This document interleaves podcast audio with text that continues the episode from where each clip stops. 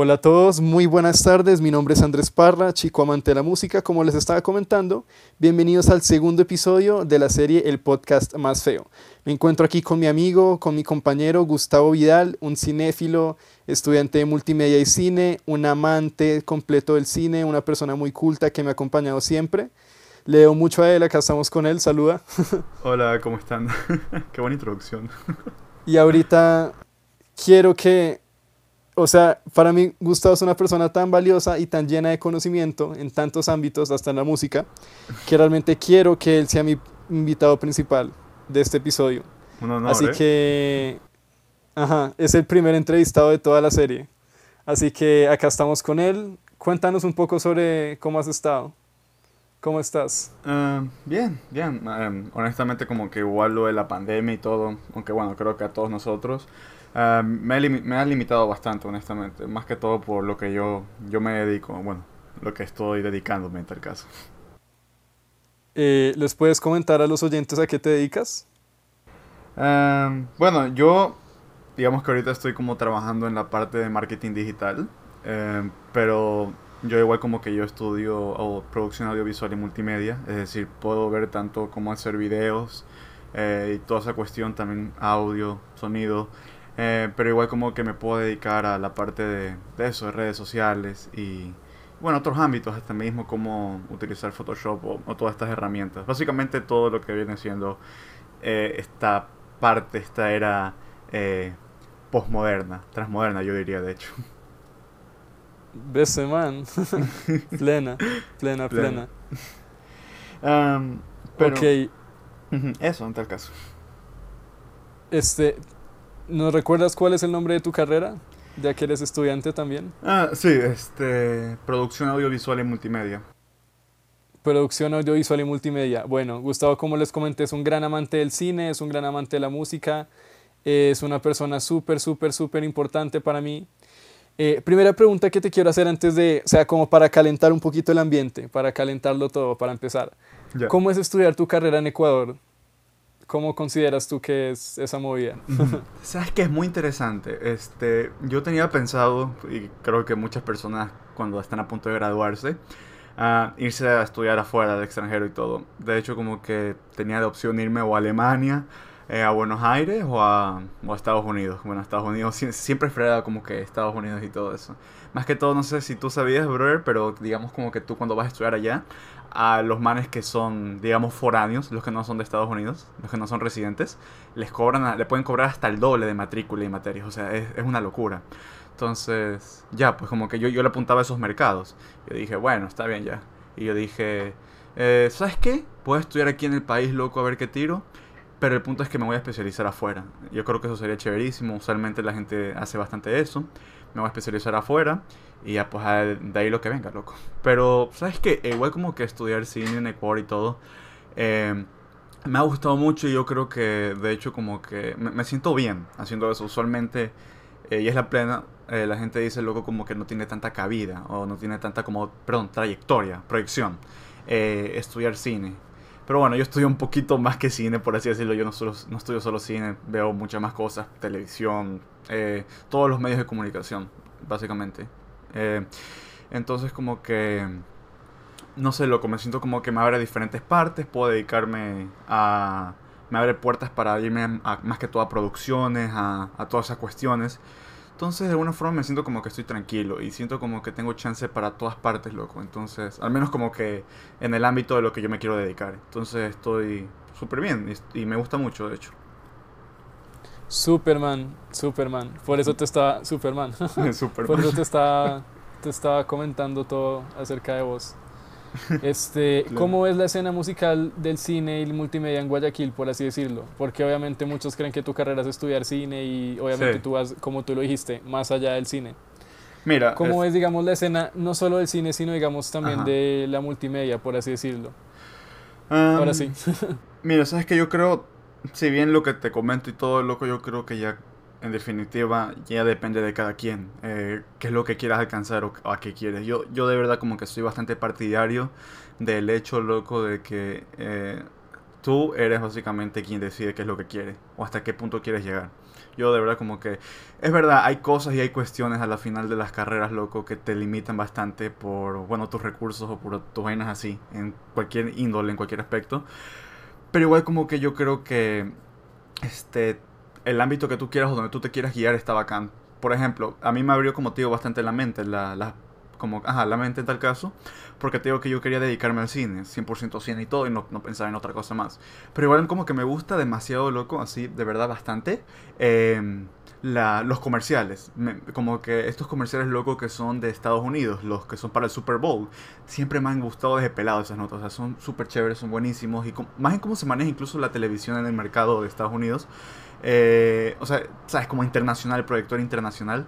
Me parece increíble, loco, en serio. Entonces como que no solo estoy en el cine, que igual sí me voy a seguir dedicando a eso y estoy escribiendo aún guiones y cortos para eso, pero igual también me gusta la idea de irme a, productoras y a, lugares así mismo y todo y aportar, digamos, en esa parte que me gusta, digamos, eh, trabajar tanto en producción como en, en, la parte esta de la preproducción, que es como ya mismo ir planeando la parte creativa y todo. Me, me, encanta eso, me gusta mucho. Y no solo te limitas al cine, sino como te digo, también te puedes ir a mismo televisión, comerciales, y hay una gran variedad de cosas que puedes hacer. Incluso en internet, ni, siquiera como en la televisión misma. Más que todo en internet porque estamos más que todo, ¿sabes? En esa parte, viviendo el ahora, en eso, ¿sabes? En internet. Y, y todo se pasa por ahí. Entonces también puedes hacer afiches y cosas súper bacanes ahí mismo. Súper. ¿Y tú has hecho algo similar? ¿Algún proyecto que nos quieras contar? Ah, sí, este, bueno, yo, les comenté que yo me dedico como tío a la parte de marketing digital en una empresa, estoy como es este de marketing digital con Servifumi uh, y ya pues yo mismo yo les eh, yo les grabé. Aprovechamos el sponsor, el sponsor. el sponsor ahí sigan a Servifumi. eh, y ya pues como que te digo loco, me gustó bastante porque eh, era un reto de alguna forma y ya pues era más que todo liberador porque yo no grababa hace tiempo y fue chéverísimo. Eh, ya sabes, por la pandemia y todo, pero ya pues fui con las protecciones y toda la vaina, con los cuidados y, y fue increíble, loco, porque era básicamente yo me metía en la nube esta de humo que era de la fumigación, o sea, para matar todas esas plagas que era súper tóxica. Y yo, literalmente, loco, yo me cubrí con todo el, el traje, así, la mascarilla era súper bacana, en serio. Y yo me metí en esa nube, loco, de humo, y me puse a grabar todos esos planos, saqué como, o sea, saqué planos vacancísimos, de verdad me encantaron bastante. Y yo mismo, te digo, lo edité, lo subí, y, y ahí mismo lo publicité, en tal caso, como que cómo venderlo, cómo vender esa idea, porque ya sabes que en Instagram y en Facebook puedes este pagar por publicidad y todo para que le llegue a más gente de lo que tú haces.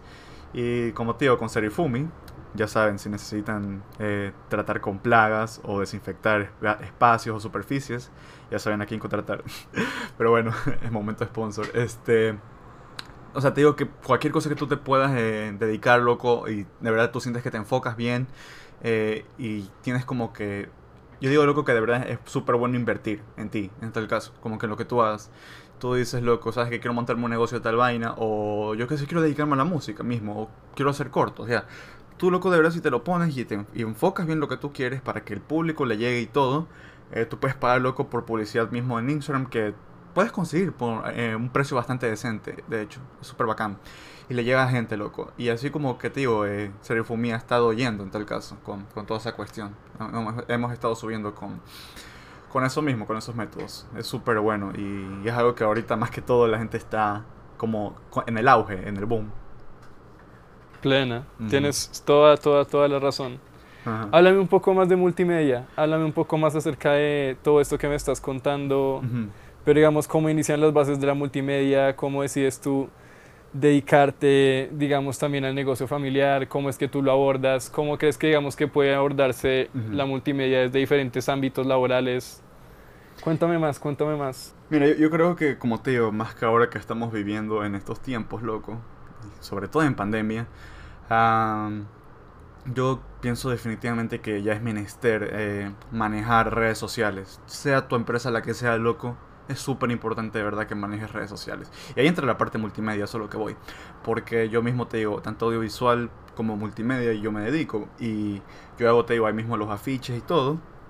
Y te digo que para mí es súper importante porque al momento que tú sabes cómo enfocar tu producto y cómo buscar la forma de venderlo, yo creo que ahí, viene el éxito. O sea, tu producto o servicio, loco. Entonces como que por mí eso me parece súper importante la parte multimedia, porque literalmente como vas viendo qué es lo que quiere la gente, vas viendo como que toda esa cuestión en tal caso, y, y te enfocas en ellos, loco, en la gente, en sus necesidades, en qué es lo que buscan, y ya pues les das, loco, les das eso, en tal caso.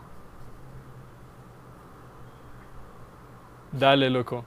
Bueno, mm. este es un canal un poco de música. Este, ya estamos hablando de marketing, ya estamos hablando de redes sociales, ya estamos hablando full, full, full, full, full, full. Ya nos pusimos candentes acá, nos pusimos pilas.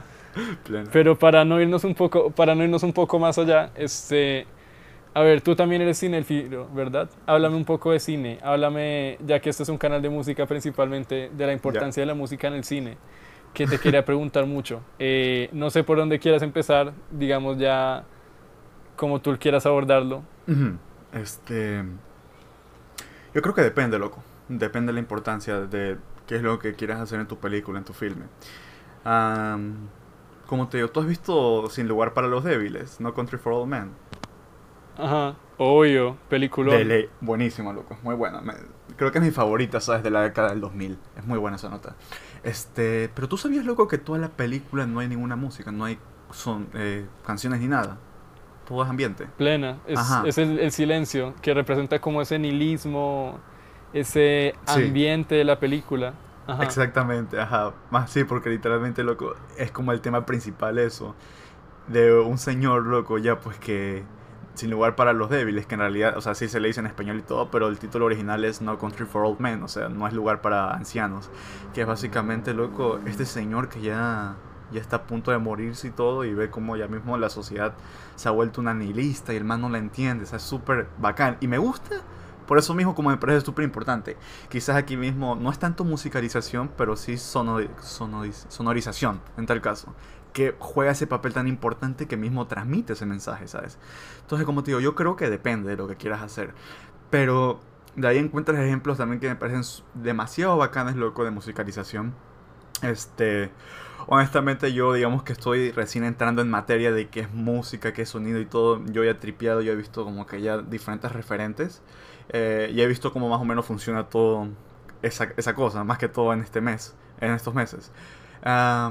Pero digamos, uno de esos ejemplos, loco, me gustaría dar, de hecho, un ejemplo mejor. Pero en la película Joker, loco, este, o sea, es literalmente son, es sonoriza, este, musicalización, en tal caso. Pero una musicalización con, chuta, creo que eran tambores o como que se van en, en incremento, en creciente, creo que se dice. Eh, y es, ajá, increciento, ajá. Y es súper bacán, solo se maneja como que también violines, tenían por entendido, o era chelos, eh, pero se maneja... Chelos, estoy más seguro.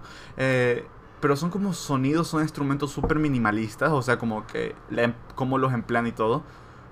Pero como que igual manejan exactamente lo que se quiere narrar. O sea, no es que necesitan la mega orquesta o la mega banda sonora, loco. Son elementos minimalistas, pero que aportan a la trama, como que, bueno, en el contexto del Joker, loco, a, la parte de la psicología del personaje. No sé, me pareció interesante eso cuando lo vi, cuando lo escuché.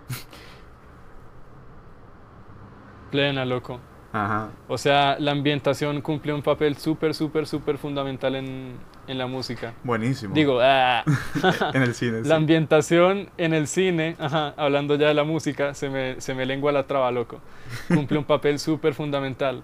Sí. Ya, ahora sí. Es muy cierto. Este, ya, pues, o sea, te he hecho preguntas súper simples y tú ya me estás hablando de, de cosas súper wow, ya me empiezas a hablar de marketing, de las redes, ya creo que le estás haciendo el sponsor a, todo, a todos los, los estudiantes de multimedia que lleguen a escuchar esto. Creo que ya les estás diciendo por dónde coger, cómo defenderse ya en el mundo real. ya les has hablado demasiado, me encanta, brother, tenerte acá. Y para resumir cuentas, ¿Qué crees que pueda mejorar en la percepción del público ecuatoriano en cuanto a todo el tema del cine multimedia? Hablando un poco acerca de, ah, hablando acerca de la escena nacional y todo lo que crees que puede abarcar. ¿Qué crees tú que puede mejorar? mira, eh, es, sabes que más que todo yo lo veo un poco ambiguo eso, o sea, como que de eso justamente. Yo, yo, soy, yo soy opino y yo sí apoyo de verdad como loco el hecho de que si hay gente que de verdad apoya la escena, eh, ya sabes, como es todo un grupo aparte, definitivamente. yo, yo de verdad como que sí. Sí, sí sé loco de gente que sí apoya y, y me parece eso vacancísimo, que se apoye lo, lo, nacional, pero igual son productos nacionales que yo... Yo he visto cine ecuatoriano, loco, y, y sí te puedo decir como si hay buenas vainas, si hay buenas vainas y... Y ya sabes, el típico dicho de solo, solo necesita ser apoyado. Ah, hay, hay buena mente, hay buenas ideas, pero solo se necesita el apoyo, ya, básicamente. Pero es algo medio debatido, loco, no sé. Porque te digo, como que ya los que conocen del tema o, o los que ya están metidos quizás en esta parte, ya es como que sí lo apoyan y lo entienden y les gusta esto y me parece vacancísimo. Pero digamos como que ya la gente un poco más... Eh, el sector comercial, por así decirlo. Digámoslo así ya, digamos así, el sector comercial ya. que no está tan acostumbrado a ese tipo de, de contenido. Tanto según yo, loco, mismo en la música como el cine, ¿sabes? Como ya hay un contenido un poquito más, quizás experimental o un poco más retador, ¿sabes? Por así decirlo. Eh, entonces como que siento loco más que todo que eso, que bueno, no, no todo es para todo el mundo. Pero a veces siento loco como que usualmente tú le preguntas a cualquier persona. Eh, más que todo, yo, yo qué sé, loco, aquí mismo, en, en Ecuador, Guayaquil, donde sea. Tú le preguntas a una persona si conoce los Oscars y todo, todo el mundo ahí mismo te dice, ah, sí, los Oscars, la premiación del cine, o sea, lo mejor del cine. Sí, sí, yo vi, vainas así ya. Pero como que o sea, ya los Oscars mismo, loco, según yo hasta desde siempre, eh, los Oscars han sido un sector mismo, loco, comercial, o sea, todo se ha ido para esa rama. Entonces la gente usualmente asocia los Oscars con lo mejor de lo mejor. Que hay cosas buenas igual, pero yo creo que sería como que eh, es ambiguo decir que es lo mejor de lo mejor en tal caso. Eh, hay bastantes festivales, como el Festival de Cannes, está también el Sundance. hay algunos festivales, mismos en Europa, como puede ser en Estados Unidos, Canadá, o sea, que literalmente como que se enfocan más en ese tipo de cine. De, bueno, diciéndotelo en el ámbito de cine, ya música y todo, ahí ya no puedo ahondar tanto, no, no siento que tengan tanto conocimiento ahí. Pero bueno, eh, como que en cine pasa toda esa cuestión, ¿ya? Y, y ya pues loco, como que eso. Siento que más que todo la gente si tu película no está nominada a un Oscar, que bueno, ni, ni, tanto, porque aquí incluso hubo un corto en Ecuador loco que estuvo nominado a un Oscar, pero yo no escuché a tanta gente hablar de eso. O sea, me sorprendió. Este. Y a que tu película gane un Oscar loco, ahí la gente está como que, wow. O sea, noticia nacional, noticia nacional. Y de hecho yo he visto como que muchos directores, mismo en México, loco, que no han tenido tanto, casi nada de apoyo, de hecho, en, en sus filmes y todo. Pero cuando ya debutan en Hollywood, en estas notas, la gente es como que ya le empieza a parar bola. Y es súper, no sé, me parece mal eso. Porque el apoyo ya empieza cuando ellos mismos armaron su propio camino. La gente, o sea, como que, no, no los, no los apoya en ese sentido. Mmm, chuta, loco. ¿Y qué opinas tú al respecto sobre justamente lo que acabas de decir? Porque me comentas que no, que no los apoyan en ese caso. ¿Cuál es su percepción? Ajá. O sea, ¿cómo, cómo te digo, loco? Y espero que no suene como que literalmente estoy tan, también desprestigiando al cine comercial o, esas vainas. Para mí, loco, cine es cine. O sea, yo respeto de hecho bastante cuando la gente... O sea, porque... Bro, o imagínate irte un domingo tranquilo para ver algo chévere. Y tú tampoco te vas a ver las cuatro horas de películas de Scorsese, ¿sabes? A veces tú quieres nomás desconectarte y ver una de Rápidos y Furiosos o de Avengers, loco. O sea, porque ese es lo bacán. Eso para mí también es parte de la esencia del cine, como que mismo el entretenimiento y, y la gente, la gente mismo viéndola, es, me parece una experiencia increíble. Entonces, loco, como que me parece chévere la gente como que de verdad igual consuma cine, consuman toda esta cuestión comercial, pero a veces de verdad me pregunto cómo se puede hacer para que también apoyen a los a los que están más que todo dedicados a, a la parte esta, más, más por el arte, más por el art house, ¿sabes? En lugar de, de lo comercial, en lugar de las películas que llegan acá y todo. Eh, te digo, me gustaría, sí. Si me preguntas cómo, creo que es todo un trip, definitivamente. Cómo cambias la idiosincrasia de la gente o el comportamiento de las personas es todo un trip. O sea, claro, según yo, de que todos queremos que cambien y que se aprecie más ese arte, eh, bacán, chéverísimo. Y yo creo que de hecho lo están empezando a hacer la gente con películas como el Joker mismo o las de Christopher Nolan. Que no son tampoco, según yo, a, mi opinión, no son este, las películas más eh, artísticas, ni tampoco como que de esas joyas que de verdad usualmente la gente las pone, pero yo respeto bastante ese tipo de cine que ellos dos hacen, o sea, Joker como Christopher Nolan, porque es como que es cine igual comercial, pero igual implementan rasgos del cine como artístico, en tal caso, cine artístico y todo. Y me, gusta mucho eso, como que ir de poco en poco implementando... Uy, se me movió esta nota. Ir de poco en poco implementando a la gente loco y para que empiecen a consumir también ese cine, que es súper bacán, súper Súper loco, me encanta. Este, yo por mi parte soy un consumidor nuevo de cine. Gracias a ti también he aprendido mucho de cine. Este, también estoy empezando a consumir, me encanta el producto nacional. Y bueno, esperemos a ver qué nos trae el futuro con todo lo que dices, que más gente se está empezando a despertar, supongo yo, también que he visto por mi parte.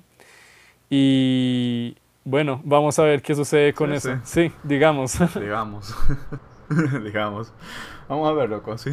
Chuta. Bueno, man, primero que nada te agradezco por tomarte el tiempo de resolver esta entrevista. Un saludo para todos, músicos, estudiantes de multimedia. Espero que se cuiden mucho, que hayan gustado de estas preguntas, que hayan degustado mucho estas respuestas. Aquí los tengo con Gustavo Vidal. Síganlo en sus redes sociales. ¿Cómo son tus redes? ¿Me las recuerdas? um, chistosei, o sea, C-H-I-S-T-O-S-O.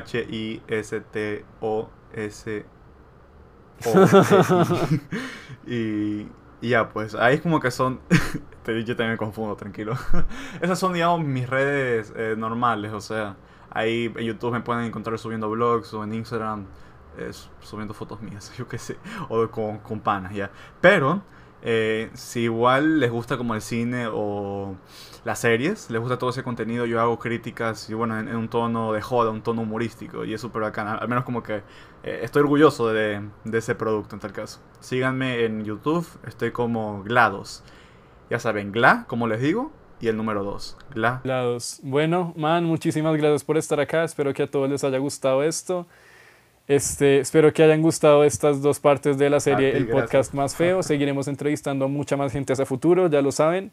Así que estén muy pendientes. Mi nombre es Andrés Parra y aquí entrevistando a Gustavo Vidal. Cuídense mucho y que estén muy bien.